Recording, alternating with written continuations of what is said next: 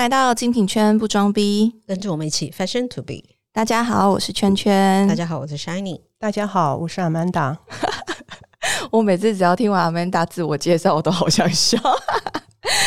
好，我跟你说，我们今天在这个场合，我们遇到了一个来踢馆的，因为呢。我们上一期不是在 Crystal 的节目有提到说，哎，我们曾经被一个大老板挑战过，说。哎，你们做时尚的是最不环保的，你们都用一堆纸袋啊，一堆什么有的没有的东西啊来包装，然后来让商品变得更好，所以一直在提倡环保。其实你们是环保的杀手，但我们今天有一个环保拥护者要来加入我们。那现在呢，我们从很多不同的角度，我们都可以购买到我们的精品。那现在在欧美啊、英国也有许多电商的精品，他们慢慢的在发展。那在台湾的话，我们有像是虾皮。或是 IG 代购，还有 FB 的社团，甚至于是直播或是赖社群，都可以购买到精品。那今天呢，我们邀请到的这位环保意识者，跟二手精品买卖平台的 Popchill 创办人 Kelly 来帮我们介绍一下他自己吧。大家好，我是拍拍圈的共同创办人，我叫做廖嘉欣。我现在其实是两个孩子的妈妈。那我过去有蛮丰富的创业经验，都是在电子商务上，曾经创立过台湾前十大的电商平台，这样子。拍拍圈是我的再一次的这个创业冒险的旅程。那我想要做的其实就是循环经济。那联合国永续发展目标怎么样？就是我们更延续物品的价值。然后减少废弃物，这样子。哇，Kelly 的梦想非常的远大哎，这这个梦想完全是那个时尚圈的挑战。我们都已经到联合国程度了。对对对，我们台湾国都还没有踏出来。对，我们从台湾直接拉到联合国，那个程度是突然间有点拉的太高，我有点无法适应。Kelly，你本身是精品的重度使用者吗？我觉得时尚是一种文化，那时尚其实也是一种美。那我觉得会买二手比精品的都是对一种美好生活的向往，我也向往美好生活。我记得我年轻的时候，其实那时候刚上班嘛，好不容易上班了三四年，真的很想要一颗 LV 包包。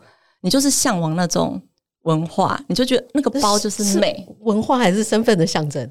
哦，也没什么，就是就是喜欢，我不知道哎，年轻的时候是肤浅吗？我也不知道，我就是好喜欢，好想要，哦，好渴望。可是你真的要存很久的钱，因为对于当时上班族来讲，一颗五万、七万的包，那个真的我可能要存半年、一年都才会有这样。所以我后来的解决方案就是跟我老板买，买他身上那一颗包，他有超多包都没有在背。那其实我们每个女生都有很多闲置的东西，不管是衣服啊、包包，其实都有。那这其实就是拍拍圈想要做的事情，这样子。哇塞，你很聪明哎，你直接先从老板下手。是啊，而且老板是很便宜卖给我，刚好可以得到你很喜欢的包包，而且你不会怀疑他是真的还是假的哦，因为你信任他，对老板的信任。哦，那你对于精品来讲，你除了那是你一个很向往的东西，你觉得它对于你来说还有其他的意义吗？如果肤浅的讲，当然是有一些，你背了上一个名牌包，你就会觉得哇塞，那一天整个好像就是不一样了。我觉得那就是品牌的一种魅力跟加持啊。不过到我现在这个年纪，我反而觉得其实姐就是品牌，你自己就是最好的品牌。那我觉得喜欢精品，并不代表就是哎比较肤浅啊，或者是虚荣。就像我刚刚讲，我觉得它是一种时尚、一种文化、一种美这样子。我们刚刚前面听到好几次拍拍圈的，差不多以一个天线宝宝重复的形式说了大概五次吧，这样子。可是都还没有给大家一个线索，到底拍拍圈是什么，然后它是在做些什么。好，我们是一个 A P P 服务，但我们想要做的不是只是一个 A P P，我们想要提供的价值就是让我们女生这些衣橱里闲置的时尚单品，可以被互相交易、互相被流通的这样一个 A P P。所以，任何一个人，如果你有闲置的衣物、鞋包，你都可以上拍拍圈去卖。当然，你也可以买。那拍拍圈有一个很大的特色跟价值和差异化，就是我会帮你做鉴定。你东西卖出之后，我先鉴定好之后，我才会帮你打包给买家。借此来确定这个商品的品质以及真伪，这样这应该是个服务上面非常大的一个卖点。对我们算是台湾首创，因为这个还蛮费工的。你可以想象，每个卖出去的东西，我都要经过我的手。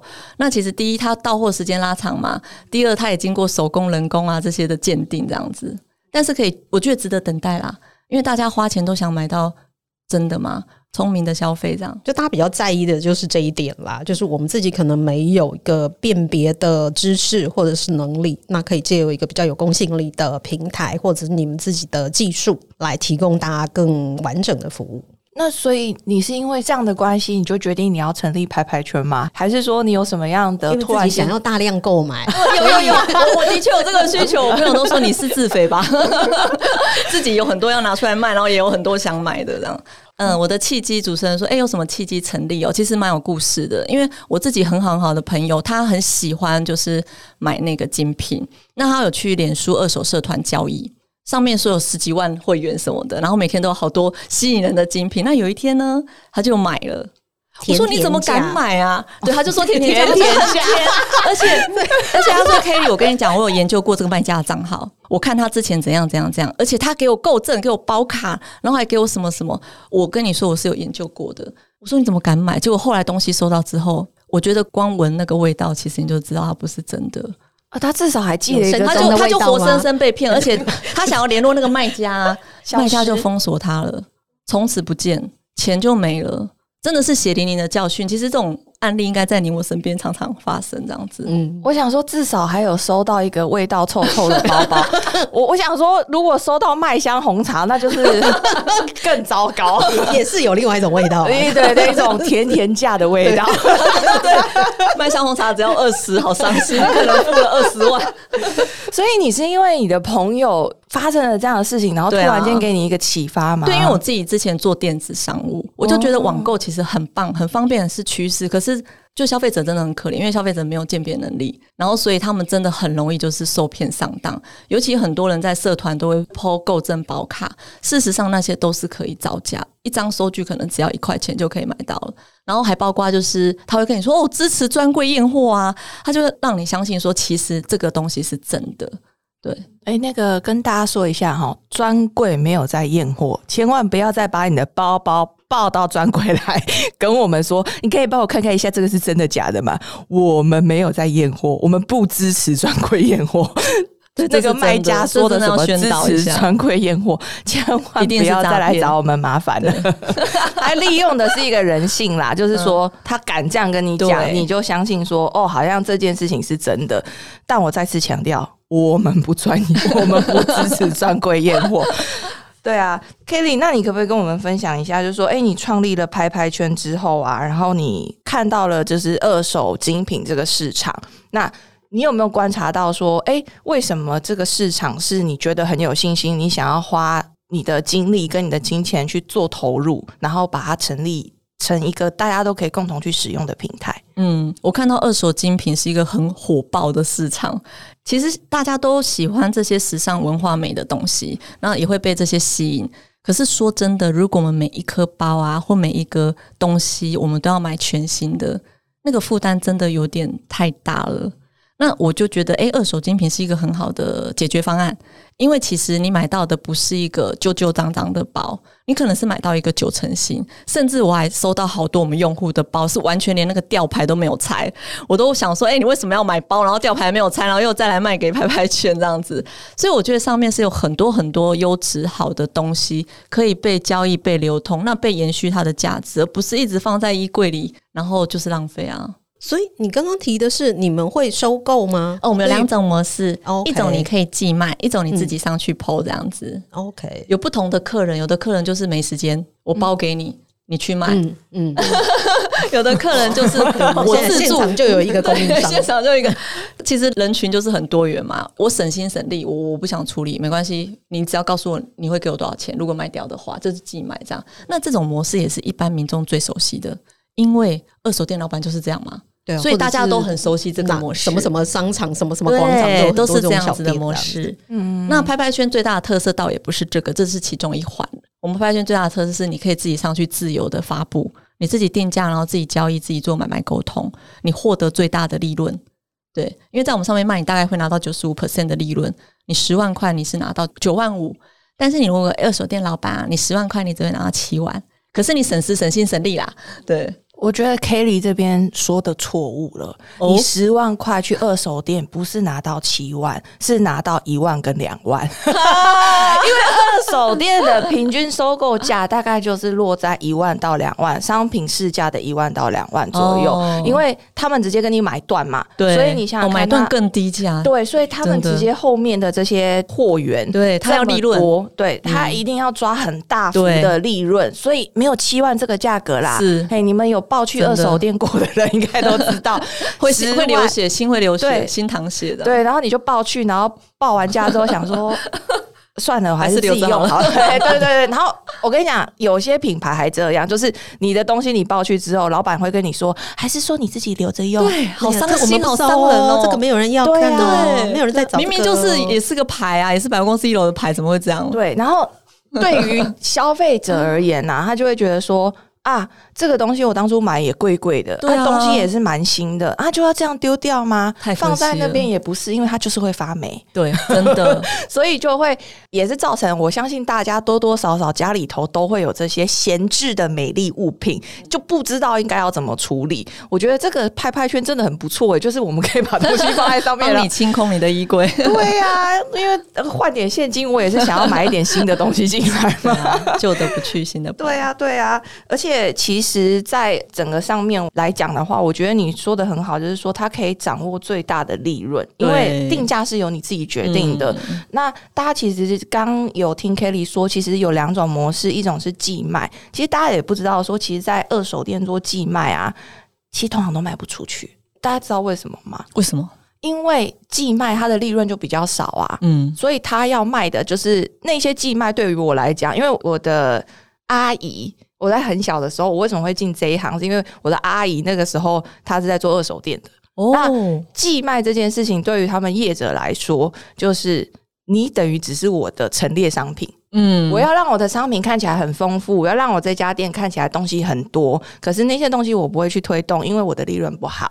对，所以其实如果你们使用拍拍圈的话，你们可能就可以在上面用比较好的利润，然后可是你可以把商品售出，然后可以直接获得你最大的利益，这样子。嗯 Kelly，你自己本身除了跟你老板有买过二手精品的经验，你还有没有其他网络购买二手精品的经验，或是网络购物精品？我我自己其实也会去找代购，然后我也会找脸书社团，但是说真的，我都是有点欺骗我自己，相信这个是真的。有时候我也不是很想探究它到底是不是真的，没有勇气知道。对我都相信它是真的这样。不过我自己现在创这个业，其实我就有一个比较好的方法，可以确定它是真的，嗯更安心。因为说真的，真的你才能转卖嘛。对对啊，对，才比较不会有一些法律上面的问题，啊大家还是要注意哦。你可以确定说这些东西是真的，那是有什么样特别的手法吗？哦或者是特别的技术？然后除了帮就是进来的货做鉴定，或者是有客人销售的部分有鉴定的服务之外，那跟其他的网络平台差异性在哪里？哦，好，先回答那个鉴定哦。一般呃民众的认知就是鉴定师嘛，那其实拍拍圈很特别，我们用的是比较科技的方式，我们是用仪器，全球有四十四个海关都是用这个。哦，因为海关你知道什么最多吗？假货假货最多，每天都验不完这样。所以其实现在政府单位也开始用这种科技的方式仪器在鉴定，那这也是我们现在用的，这是美国第三方的服务这样。那跟其他平台有什么不同？哦，这个就超有特色了。因为一般二手店它局限于就是实体空间的限制，它其实就像主持人说的，空间有限，它能陈列的很有限。然后所以，可是你知道，个时尚的东西是一个很个人化的东西，每一个人喜欢的东西都蛮不一样的。那拍拍圈，因为大家都可以上去分享你衣柜里的闲置东西，所以你可以想象上面现在竟然有十万件精品可以供你选择。所以它其实跟其他的不管是电商平台啊，或是实体经营了几个月而已，差很。多，大概八个月，嗯嗯一月上线的。怎么这个能来上你们节目，我好荣幸，你知道吗？我我我跟精品沾上圈，因为我以前是做电子商务的，你知道吗？还跟精品还很远很远很远很远，因为电商都不是卖一些民生用品嘛。你你不觉得这里不会卖只有你穿的像精品吗？没有 没有，没有我我我会卖你们。我告诉你，我来上你们这个节目压力很大，你知道吗？我是挑出我衣柜里最像精品的来，好不好？没关系啦，我们真的太没礼貌了。真的，我们真的太不 OK 了你们这。种不穿精品的，反而是在做精品。哎 Kelly 说到了正确的点，对。而且，那我必须得说，我得说 Kelly 的名字取得好，因为你叫拍拍圈，所以你现在跟时尚圈、精品圈有压力挂钩了。所以你的丰富程度很。大就是说，在八个月已经累计了十万件商品。那这个是跟实体店面嘛，等于跟线下去比较。那跟线上现在已经经营很久的这一些平台，比方说大家现在年轻人爱用的旋转呐，或者是虾皮呀，或者是之前曾经叱咤风云一时的 Y 拍啊，或者现在正在整顿的 PC Home 吗？跟这些平台比起来的差异性在哪里？我这些平台上也有很多二手精品，但是这些平台跟脸书社团共同的问题就是，没有人会出来说这个东西是真的电宝啦。对，就没有你上面有很多你很想买，那你为什么不敢买？因为你为什么犹豫？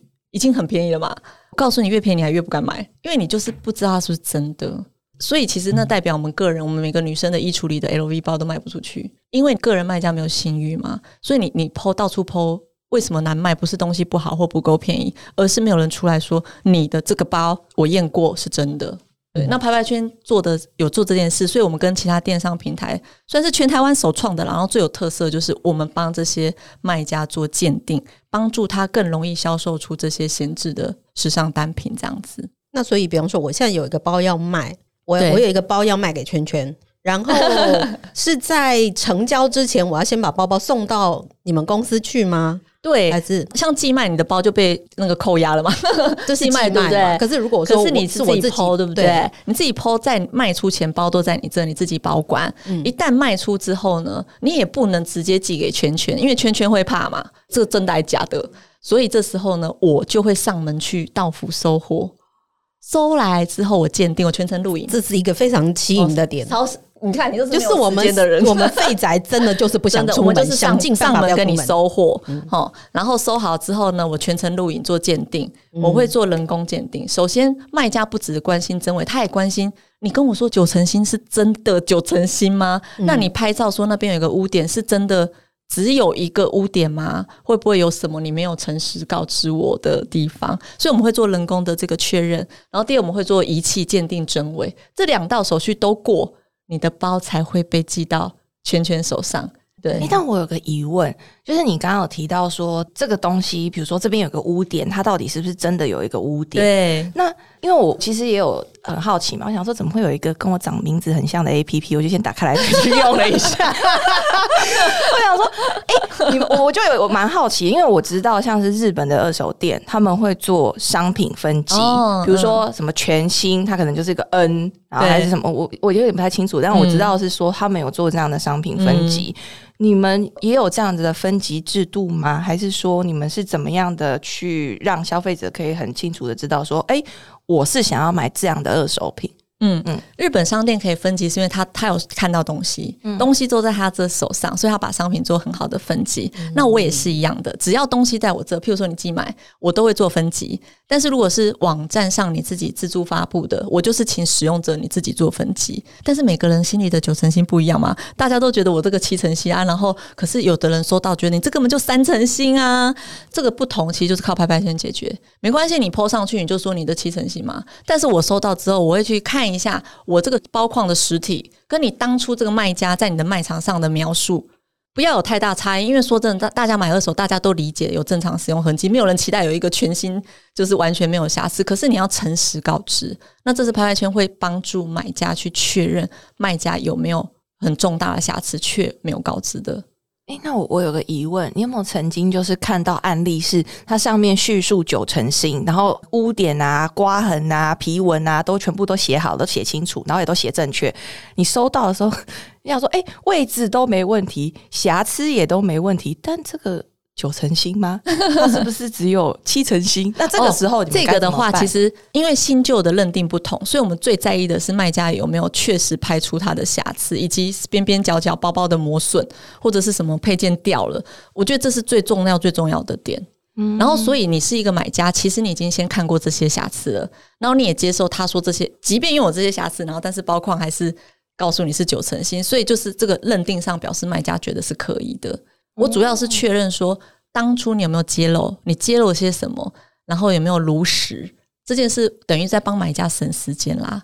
因为说真的，买家你买到东西，你要去跟人家吵架，真的很累。我们现在现代人都很忙，谁想花这个时间跟人家吵架？所以你们服务之一就是帮人家吵架。他没有，就帮你检查、审讯你吵架的时间，因为你收到你就不开心嘛。嗯想说这个地方你没告诉我，那个地方你没告诉我，那所以今天我的包包要卖给圈圈，然后他已经决定要买了，然后你们上来上门来鉴定，然后发现说第一个可能瑕疵很严重，因为我剖了之后，圈圈决定要买的时候。老娘觉得很开心，晚上就背着他出去狂欢一晚，我要跟他好好的正式道别，这样子。然后呢，回来他就毁了，这样。结果你来的时候，看见他已经不复那个照片上面的那个模样，那所以你来鉴定的时候，你会说哦，no can now 哦，这样子，你要本来卖九千，你现在只剩三千了嘛？你会帮我重新建价吗？哦你维护圈圈的我我会权益，我会这样做。如果你有很大的落差的时候啊，我会先告知买家状况。有些买家是可以接受的，因为你你认为的很大，在他心中不一定很大。然后，所以我会告知你。那如果你不能接受，你本来就有权利不收货嘛，因为卖家当初没有就是充分告知。那如果你可以接受，那你就是收下这样子，我就还是会出货给你这样。哦，OK，哎、可是我觉得这中间的过程跟手续非常的繁杂、真哎的好耗费人力你们到底有多少人工啊？所以你看，我只抽五趴，我做什么事？我上门收货，这个运费我出呢。我寄出去运费我出呢，那那那鉴定的成本我出呢。啊啊啊那凶笑啦那 no, no, no 那对消费者来讲要等很久哎，要一万等多久？块才五百块，小帮手助理帮你做这些事都不止五百元吧？是是很棒啊，但是消费者要等很久，这样要不要要十天呐？倒也不用，会多个两到三天。对啊，哦我如果我们去那些拍卖网站的话，你其实不知道卖家到底什么哦，时候他有时候给你拖很久，对啊他有时候给你拖哦他要拖很很。久嘛，因为一般不是大概七个工作天就要收到货了吗？没有那他他出货的日期我们没办法确定嘛，就是对方卖家什么时候出货没有办法确定。然后他的标示地点可能说他在台北市，可是其实他就是从深圳来的啊，台北市深圳区深这样子。而且现在很多卖家他其实都是没有现货，对你偷了，他先他跟他再去找对他们再去找。对，卖照片，我们都叫这种叫卖照片。嗯，卖空气啦，对啊，我们也我们也我们也干过这种事啊，卖对啊空气好赚哎，我们也是啊，我们偶尔也是会卖卖空气啊，就是拿照片出来说，哎、这个东西觉得怎么样？啊不错，是不是？好，帮你下定。我帮你排顺位，帮你排顺位。对而且我发现啊，就是拍拍圈它的使用模式稍微有一点点不太一样，就是它的使用的界面啊，好像跟我们传统的在使用的拍卖平台。稍微有一咪咪的不同，然后我们这边有一个资深的老玩家，阿美达小姐，她是资深的，她是很之前的那种初学者。没有资深的有啦资深的部分是在指年纪啦。可以请一下我们那个资深老玩家帮我们分享一下你使用拍拍圈的感受吗？哦，好好好，我我我觉得很棒哎，就是说我一打开之后啊，跟我以往用的可能上网去找东西的方式，就是很直觉式。拍拍圈进去，你可以从品牌，你也可以从你喜欢的可能特定的 item 下去找，或者是就像刚刚讲，我可能就上去写一个 speedy，我可以跑出来一堆，我就可以很容易去筛选。然后拍拍圈出来的这个照片都还蛮漂亮的，谢谢，嗯，我可以从里面很容易去挑选东西啊。这是我对我一个新人来讲，我觉得这还蛮好用的。对我们有个特色就是社群，嗯，要是不告诉你拍拍圈是电商，你还没有那么快有感觉，因为你一进去会看到好多人的衣橱，嗯，对不对？对，像那某一本书，像我，譬如说我追 Amanda 的衣橱，Amanda 用的东西，她的品味，我如果看到她 PO 一个包我喜欢，我其实会追踪你的衣橱，因为我等看你还要再拿什么出来，我要等嘛。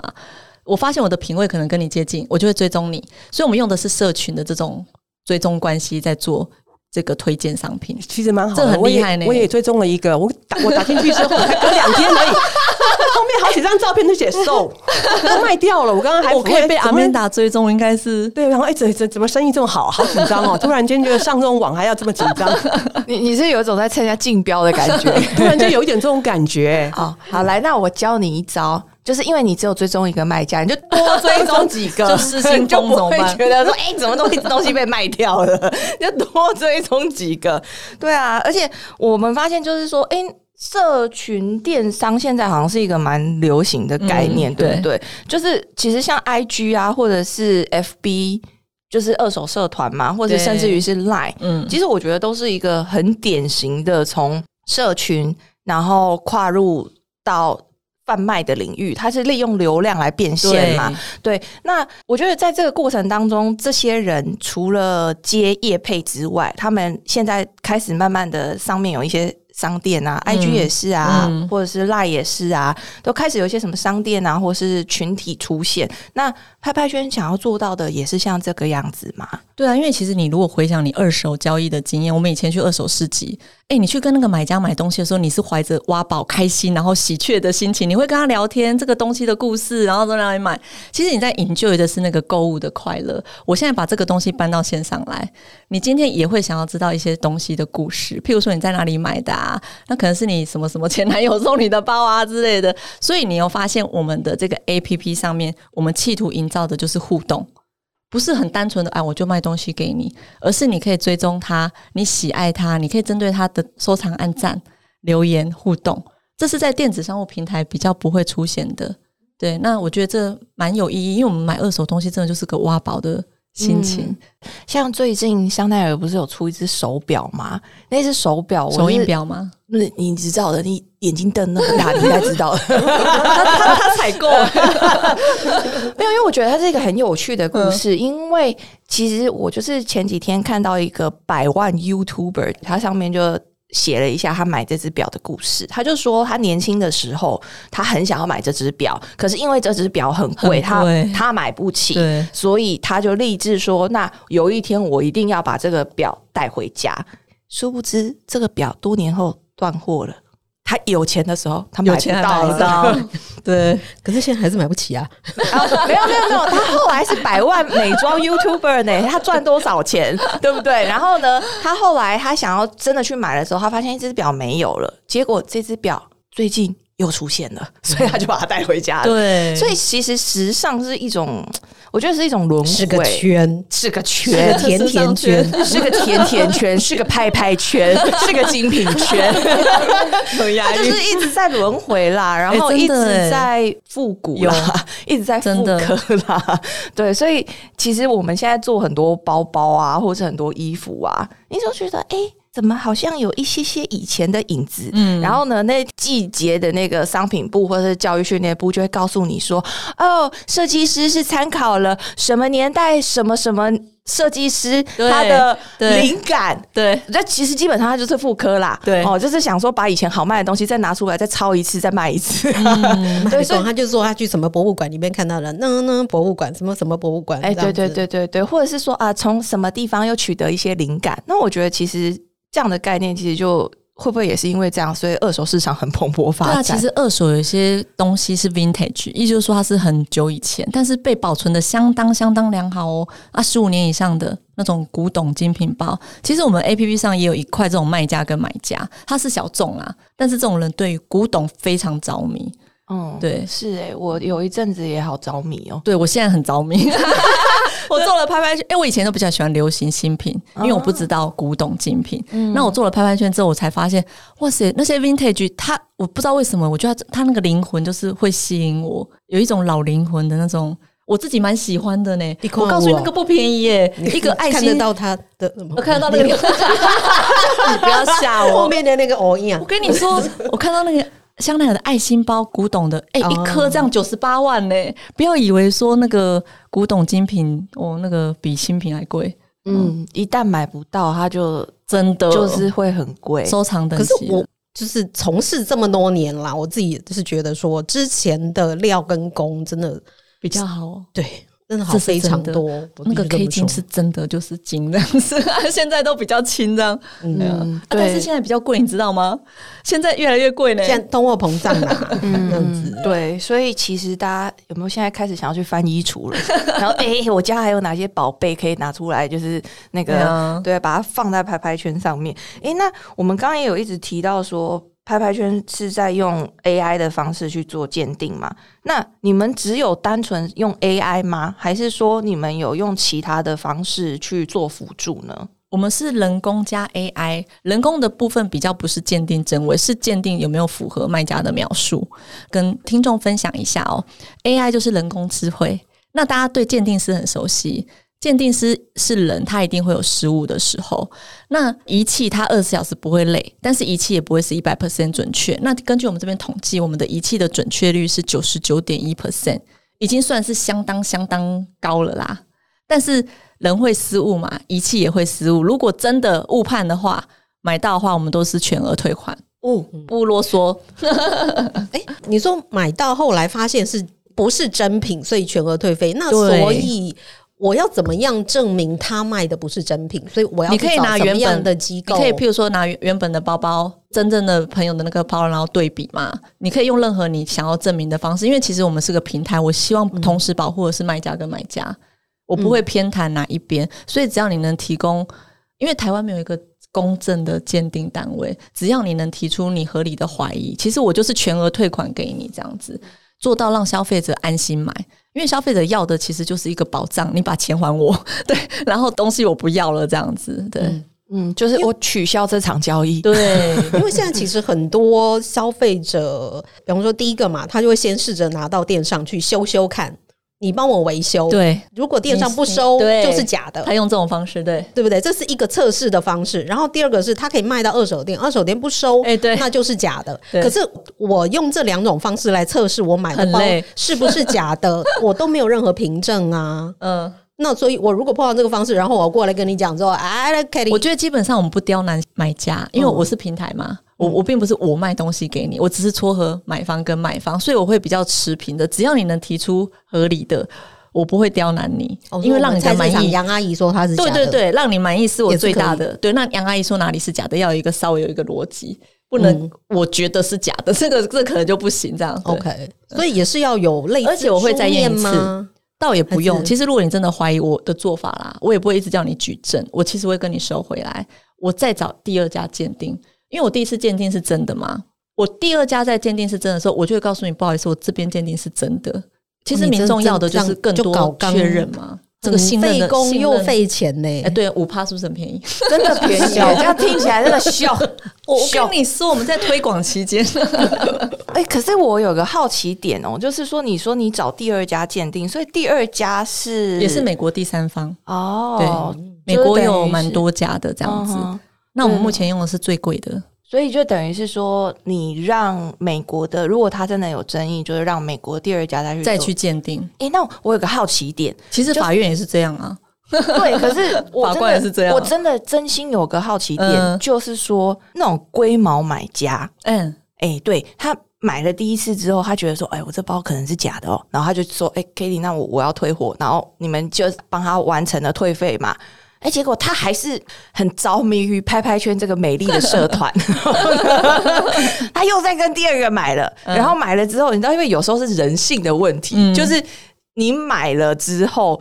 都存在着不相信的话，你就会还是会去怀疑，说：“哎、怎么办？我还是觉得有问题。嗯那如果遇到像这样子一直在消费上面会有一些争议的买家，你们会有一些处置的机制吗？我觉得必须要有诶、因为其实这样会伤害到卖家，因为有些是很优质、很良善的卖家，然后常常这样被退，其实会影响就是消费的购物体验。对对，因为刚才的描述听起来比较像是无条件退货的感觉，就是我没有任何理由，反正我就是想要退了这样子，这样就比较不符合我们二手交易的精神啦。嗯，因为我们这是真的是在实体店铺，确实是有遇过客人他拿放大镜的方式在检视他的商品，这样子。快不要这么说，就是台湾客人其实对于精品这个东西要求程度期待非常的高，就是买个皮夹跟买房子的那个等级是差不多的，是真的，真的，真的，非常非常的认真，非对常对对，他会这样 前后翻开来，然后每一个车缝线都都下雨的时候来看一次，天晴的时候再来看一次。对对对对对，就很可怕呢。对，所以对，因为必须得小心呐、真的是会有对这样子的实体的好处就是它可以亲眼确认，嗯所以一旦他从你实体拿走，他已经没有权利资格再跟你说要退了。嗯但是网购的可怕就是因为你看不到东西，所以拍拍圈一直在做，就是在中间做一个担保，嗯我帮你就是看这个东西有没有符合这样。促进这个良好的购物体验是我们想做的事情。诶，那 Kelly，你可不可以跟我们分享一下，就是拍拍圈现在背后大概用户的用量啊，或者是说，因为你刚刚有提到说你们现在上面有十万件商品左右嘛，那现在大概有多少的用户？然后用户大概是哪一些族群呢、我们一开始是今年一月成立的，到现在一开始我们其实做的是日常品牌的二手衣物，就是女生衣橱里的闲置的这个时尚的衣物这样子。那我们今年十月才刚开始。就是上线二手精品，因为二手精品，如果你只是做交易平台没有价值，你必须要做中间很搞纲的。你刚刚讲说啊，帮他鉴定啊，帮他什么寄送啊、检查这些，所以我是十月上。那目前呢，我的平台会员哦，其实累积的蛮快的，大概有十二万。我一开始找了一百个台湾很有名的知名的名人，把他的衣橱开箱，然后也找了很多 KOL，因为其实他们真的有很多东西，对，然后他粉丝也会想要，然后所以一开始那一波的操作让我的这个。用户累积的蛮快的，所以我现在有十二万，百分之九十八 percent 都是女孩子这样子，女生的问题很多，人家都 女生的说困扰女人的钱最好赚啊，有有彩虹圈的也蛮好赚的，就是这一块族群还是挺大的。真的。对啊，那我们现在呢，开放一下那个 Q&A 挑战时间。哦 Shiny，我觉得你有做过 After Service 的那个经验，你应该是充满着挑战的心情。想要 Kelly 准备好了吗？我还没准备好，怎么办？先让我深呼吸一下。因为我们先聊一下心路历程啦。哦就是好好好我个人其实非常非常好奇，我们也有稍微了解一下，就是之前你的从业经验嘛，这样子。那因为之前你所针对的就是所谓 B to B to C 这样子的市场。我不晓得听众大概知不知道什么叫 B to B to C，就是跟商家卖货。在做一个商城，然后消费者再进入那个商城，网网络商城去买东西，这样子就是 business to business to client 这样子。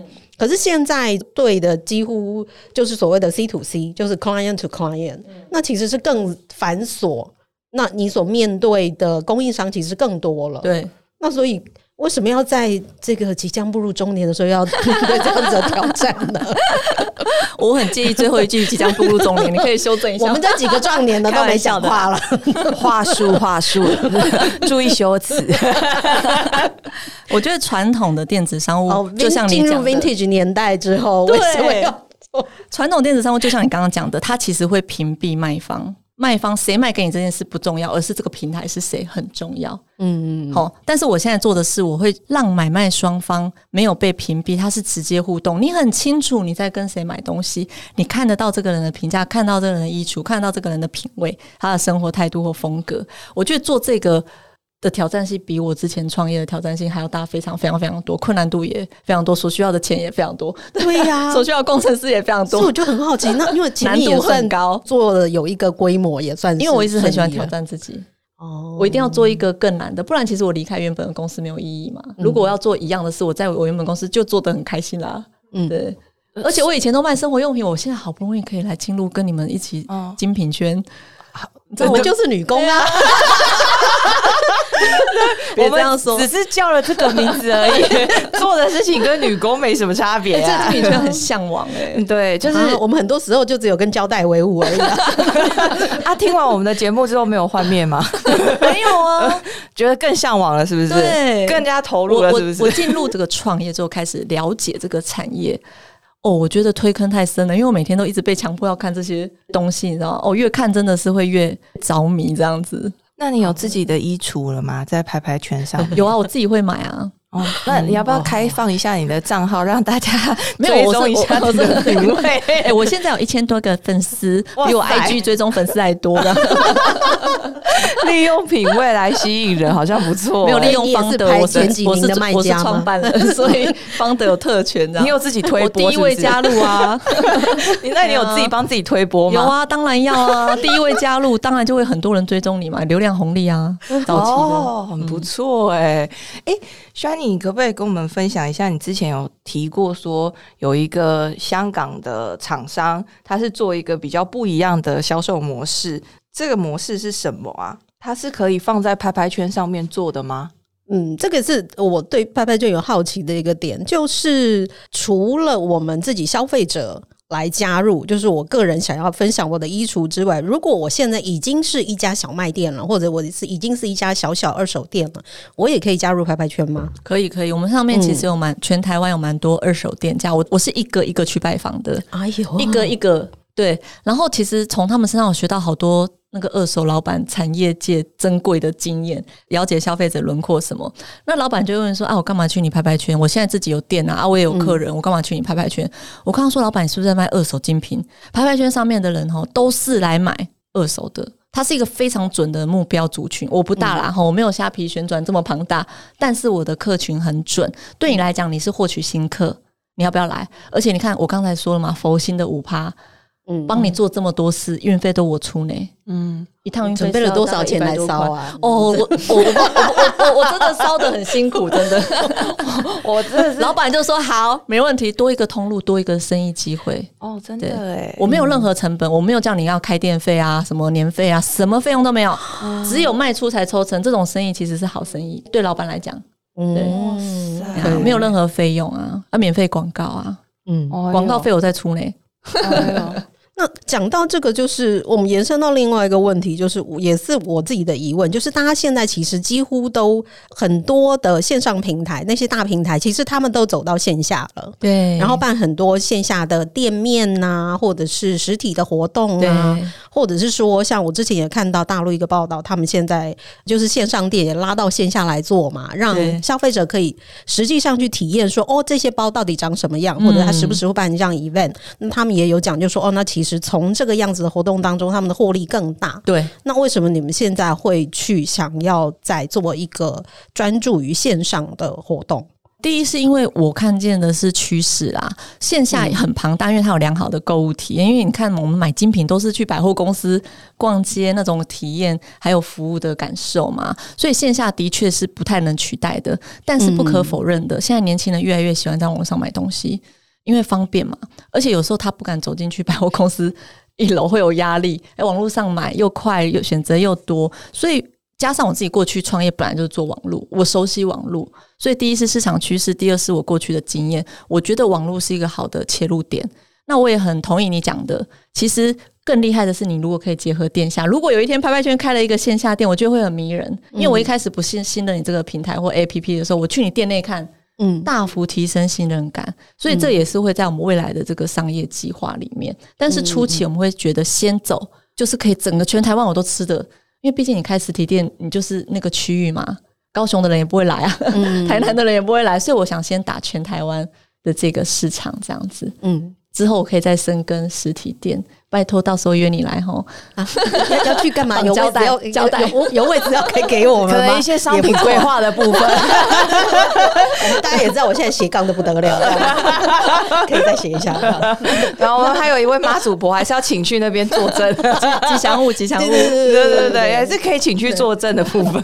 那为什么会问到这个线上线下的问题？就是刚刚圈圈有稍微帮我们点到了，就是香港的这一家公司。那它是呃我大概前年接触到一个，我觉得一个蛮特别的商业模式，因为它也是做所谓的循环经济，只是它的供应商，它就是直接对到每一个品牌方。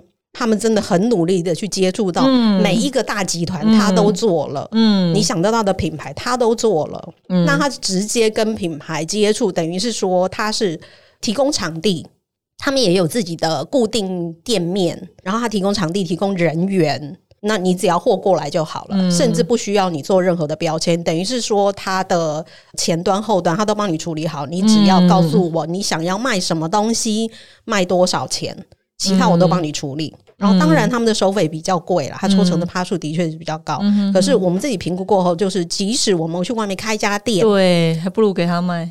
对对啊差不多。不过当然，我觉得卖过季品，当然我们会期待说抽成趴数会稍微低一点点嘛。嗯可是因为它那个也是一个等于它店保嘛，这个公司它就是它自己的品牌出来的，就是保证都是真品。对，然后它也有相当大的一个会员数，它也有自己的 APP。嗯，那所以我觉得像这样子的模式，你们自己会这个模式跟我们差异化很大的一点是，嗯它是从品牌方拿东西，可是我是从个人身上拿东西，我在获取的是全台湾女性衣橱里的闲置时尚单品。我觉得它是两个不同的市场的商品来源。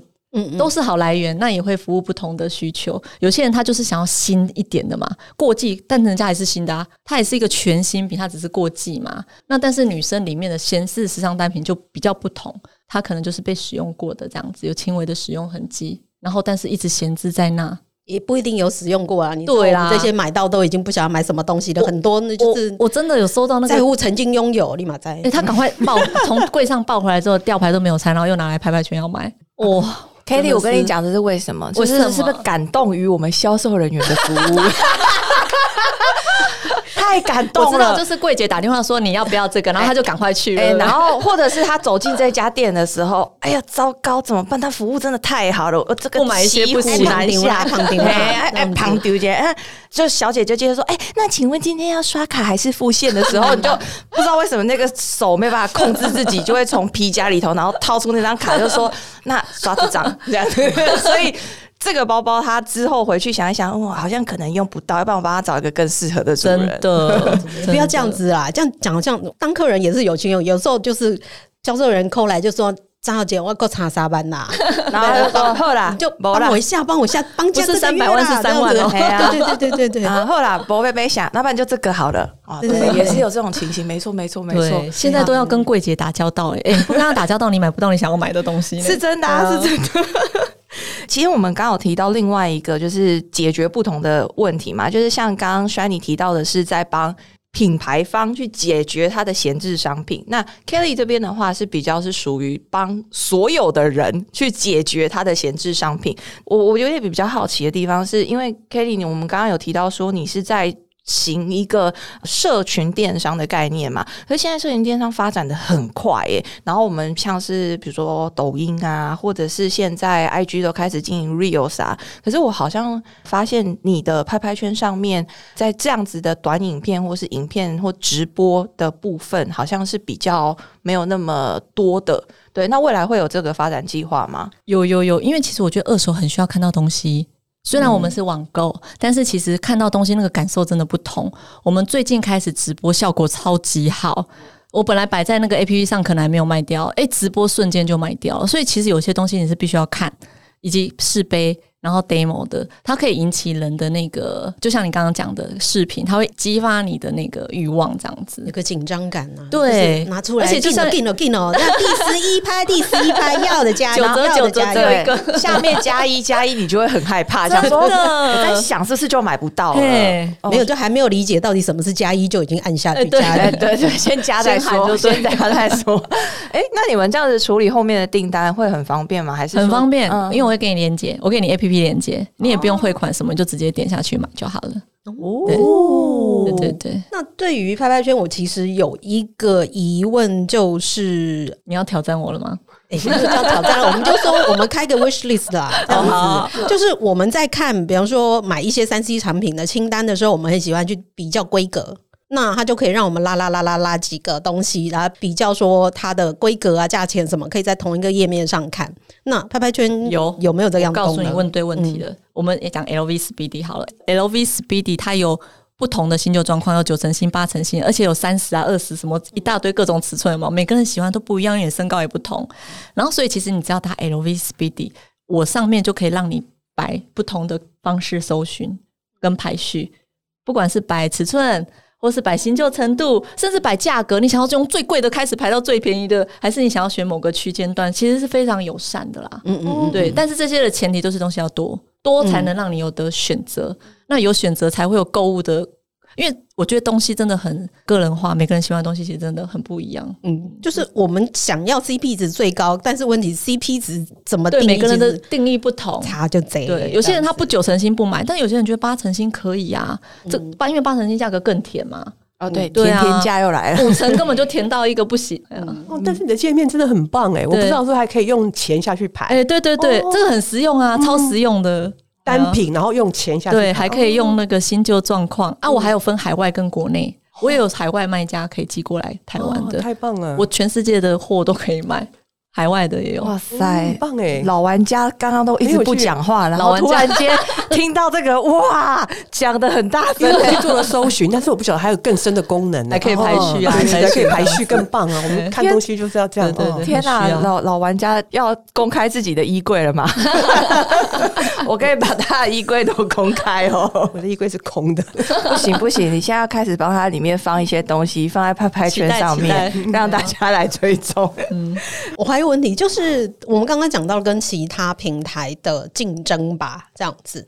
那原本这些线上的知名平台，本人当然都很自豪说，那不是一个很独特的管道，但是后来也受到了。